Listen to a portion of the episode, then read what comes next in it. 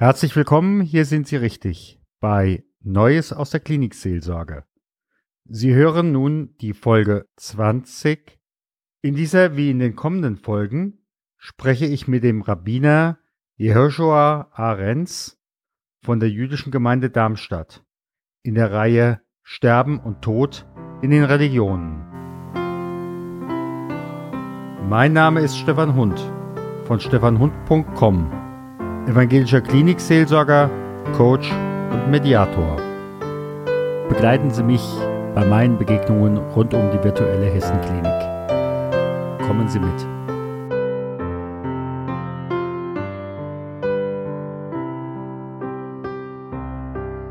Genau. Und ähm, die, der Ablauf von der Beerdigung ist dann so, ähm, dass die nächsten Angehörigen ähm, haben normalerweise einen, einen speziellen äh, Sitzplatz mhm. und dann sind eben die, die Gäste dann da. Ähm, es fängt dann an mit einer, mit einer Einführung, ähm, eben ein Text, äh, Psalm, der dann sich speziell eben mhm. äh, zu dem Thema natürlich auch äh, passt. Äh, dann gibt es äh, eine kurze, ein Hesbett nennt man das auf Hebräisch, also eine kurze Totenrede, mhm. Rede auf den Verstorbenen. Ähm, da äh, ja, in der Regel ist es, wie gesagt, auch sehr kurz. Also das heißt, man spricht ein bisschen über das Leben mhm. und dann verknüpft man äh, den Toten die Charaktereigenschaften oder irgendwas äh, normalerweise mit irgendwas aus der Torah oder aus der rabbinischen Literatur. Und äh, danach äh, ist das El Male Rachamim, also das eigentliche Totengebet. Im Kaddisch, da kommen wir gleich mhm. dazu. Viele meinen, Kaddisch ist das Totengebet. Ist es an sich nicht, okay. sondern es ist eigentlich das El Male Rachamim. Die, das Kaddisch hat noch eine andere Funktion.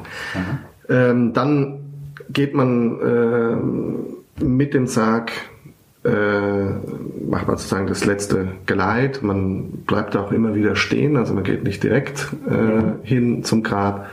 Äh, dann wird er, dort der Verstorbene runtergelassen man äh, schaufelt symbolisch eben auch Sand äh, ins Grab hinein. Ähm, äh, man hilft dann auch normalerweise auch beim Herablassen des Grabes oder auch beim Schaufeln später noch schaufelt man mit. Also das ist auch wie eine Art Ehre sozusagen, wenn man mit äh, beerdigt hat. Also sind auch die Männer von der Cheva Kadisha, die da üblicherweise äh, dann auch mitschaufeln. Und ähm, am Schluss ist dann eben noch das Kaddisch-Gebet der nächsten Angehörigen. Ähm, was entweder vor oder nach der Zeremonie noch passiert, ist die sogenannte Kriya.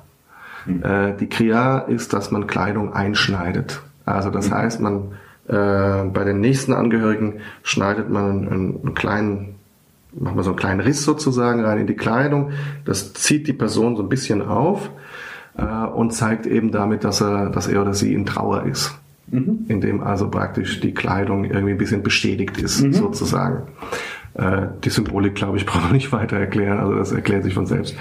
Ähm, das Kaddisch ist jetzt so, äh, das Kaddisch ist eigentlich ein Gebet zur Heiligung des Namens Gottes. Hat viele Parallelen übrigens mit dem Vater Unser. Mhm. Und das wird von Trauernden gesagt, aber eben nicht nur. Also es kommt auch so in der Liturgie vor. Aber warum es eben speziell auch die Trauernden sagen und auch dann, und das eben manchmal verwechselt wird mit dem Totengebet deshalb, ähm, ist, dass man selbst in dieser Trauerzeit, in der man vielleicht mit Gott hadert, weil jemand Liebes von einem gegangen ist, trotzdem gerade in dieser Zeit nochmal sagt, dass Gott eben heilig und allmächtig ist und, und gut ist und so. Also das ist praktisch psychologisch sozusagen ein bisschen eine Antithese von dem, was man mhm. äh, erlebt hat. Mhm. Die Trauerzeit äh, aber vielleicht sollte ich erstmal mal erklären, wer sind die nächsten Angehörigen? Also ich glaube, das ist auch noch interessant. Okay. Ähm, ja. Natürlich darf jeder trauern, das ist klar. Aber bei uns ist sozusagen die Trauer muss machen, äh, jeder, der der nächste als nächster Angehörige gilt. Ja. Und das sind einmal äh, die Eltern, Ehepartner, Brüder, Schwestern, Kinder. Mhm. Das sind die nächsten Angehörigen. Die Kinder allerdings haben dann nochmal eine spezielle Trauer. Man sagt, das Verhältnis zwischen Eltern und Kindern ist nochmal ein besonderes. Also ist auch nochmal spezieller als das zum Beispiel zwischen Geschwistern oder zwischen mhm. Ehepartnern. Mhm. Ähm, das bedeutet also, was, was passiert jetzt nach der Beerdigung? Nach der Beerdigung haben wir erstmal die sogenannte Shive. Die Shive kommt von Sheva, also von sieben. Mhm. Das heißt also sieben Tage ist die erste Trauerzeit mhm. und das ist eine sehr intensive Trauerzeit. Das heißt, in diesen ersten sieben Tagen ähm, geht man, verlässt man eigentlich nicht das Haus. Das heißt, als Trauernder ist man zu Hause äh, man arbeitet eben nicht, man geht nicht einkaufen, macht nicht die üblichen Dinge, sondern andere Leute äh, besuchen einen und bringen einem dann auch zum Beispiel Essen oder irgendwas, was man braucht. Äh, das heißt also, man verlässt das Haus nicht. Ähm, Im Haus selbst ist vieles symbolisch eben äh, für die Trauer gemacht. Also zum Beispiel Spiegel sind verhangen, ähm, weil man schaut sich nicht in den Spiegel, man muss nicht schauen, wie man gut aussieht oder sonst irgendwas, weil äh, darum geht's jetzt in dieser Zeit nicht. Ähm, äh, man rasiert sich zum Beispiel nicht, man, man wäscht sich nicht mehr als man muss. Also das heißt, man macht was, eine hygienische Wäsche sozusagen, aber soll eben nicht aus äh, Freude baden oder so irgendwas. Ähm, ähm, man sitzt normalerweise auf dem Boden oder auf niedrigen Stühlen. Also das heißt, man macht es sich nicht bequem in der Couch oder so irgendwas mhm.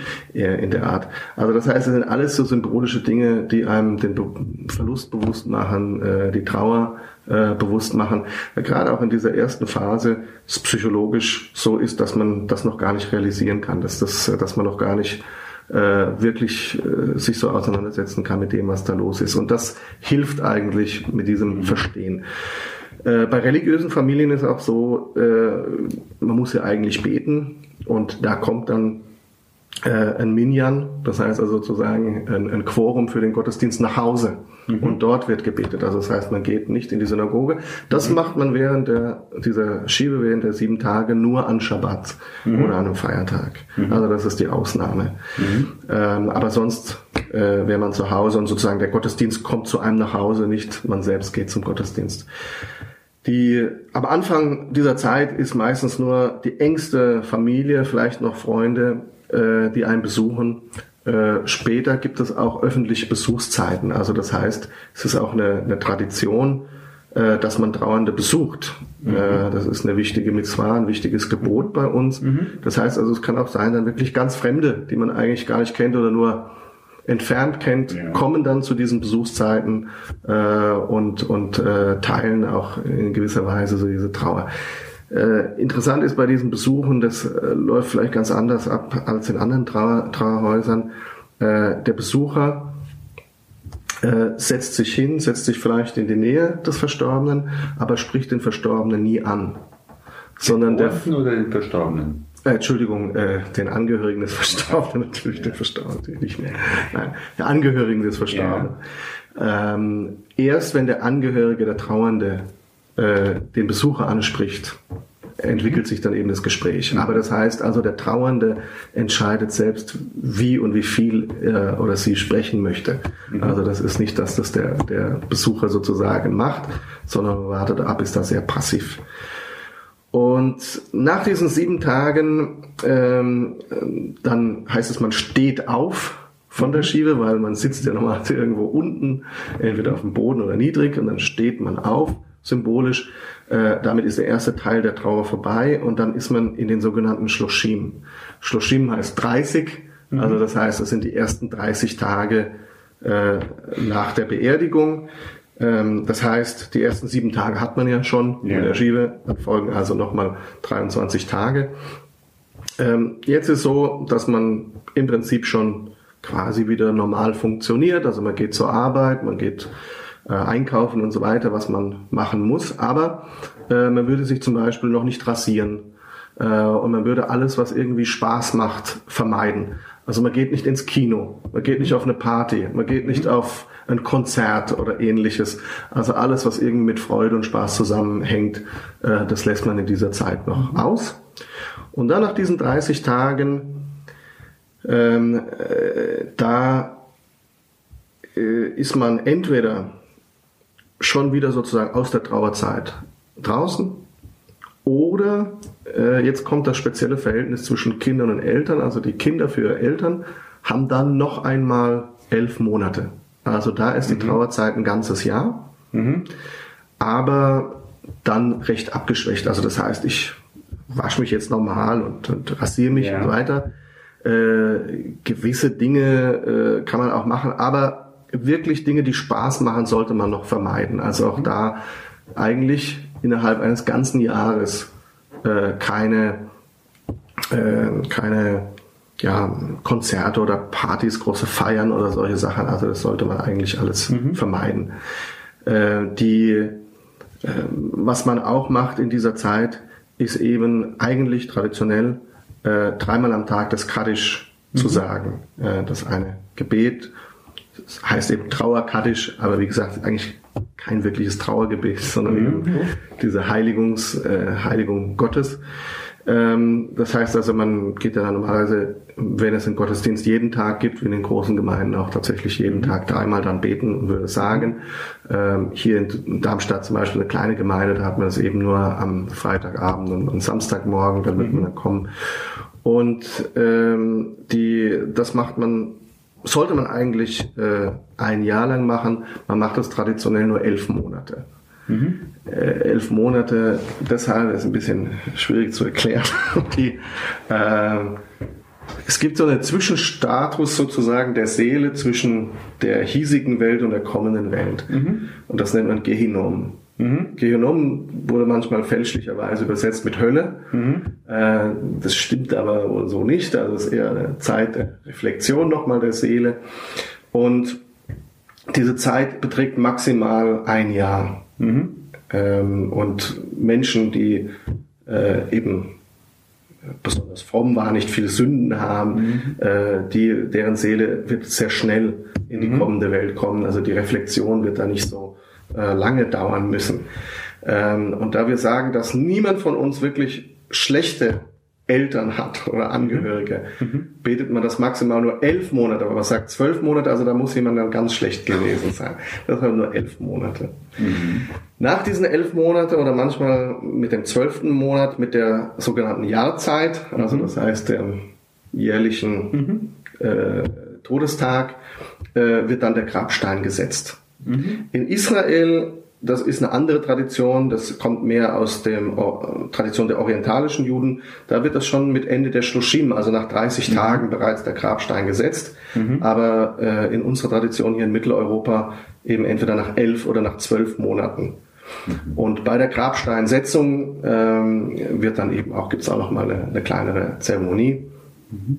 Ähm, und Wer ist an der Stelle dann dabei? Also äh, ich kenne das von der evangelischen Beerdigung. Äh, da habe ich einerseits äh, in dem Moment direkt die Beerdigung mit Sarg äh, am Tag der Beerdigung oder eben halt, es gibt ja auch welche, die sagen, ich möchte lieber die Verbrennung wählen, was ja bei ihnen so nicht äh, genau. der Fall ist. Ja. Aber ich möchte dementsprechend meine Trauerfeier mit Sarg haben. Und wenn dann zwei Wochen später die äh, Urne äh, wiederkommt, mhm. dann nochmal im engsten Kreis der Familie eine Urnenbeisetzung. Ja, ja. Äh, und da wird dann teilweise der Pfarrer gefragt, mitzugehen. Ich weiß nicht, wie das bei Ihnen ist. Werden Sie da in dem Moment gefragt, mitzugehen? Zum Beispiel?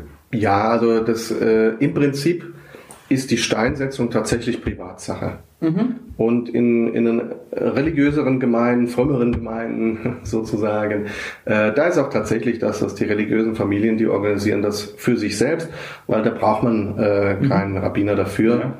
Und äh, das ist auch in der Regel dann nicht der Fall.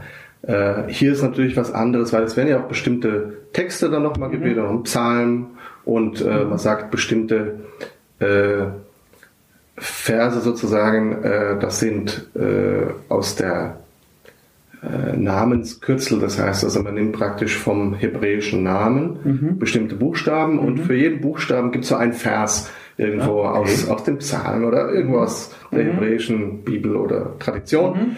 Und äh, sagt man dann eben so einen Satz zum mhm. Gedenken. Jetzt ist es natürlich so, äh, dass es äh, hier in einer kleinen Gemeinde wie Darmstadt, wo es auch vor allem überwiegend säkulare Juden gibt, die das eben nicht mehr kennen, auch nicht mehr genau wissen, was da passiert.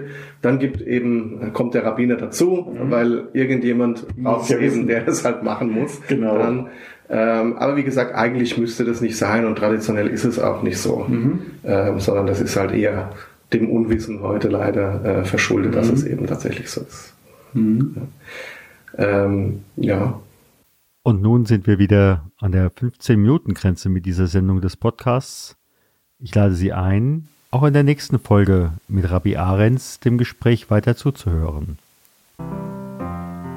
Gott segne dich und behüte dich. Gott lasse leuchten sein Angesicht über dir und sei dir gnädig. Gott erhebe sein Angesicht auf dich und schenke dir Frieden. Geh hin im Frieden Gottes.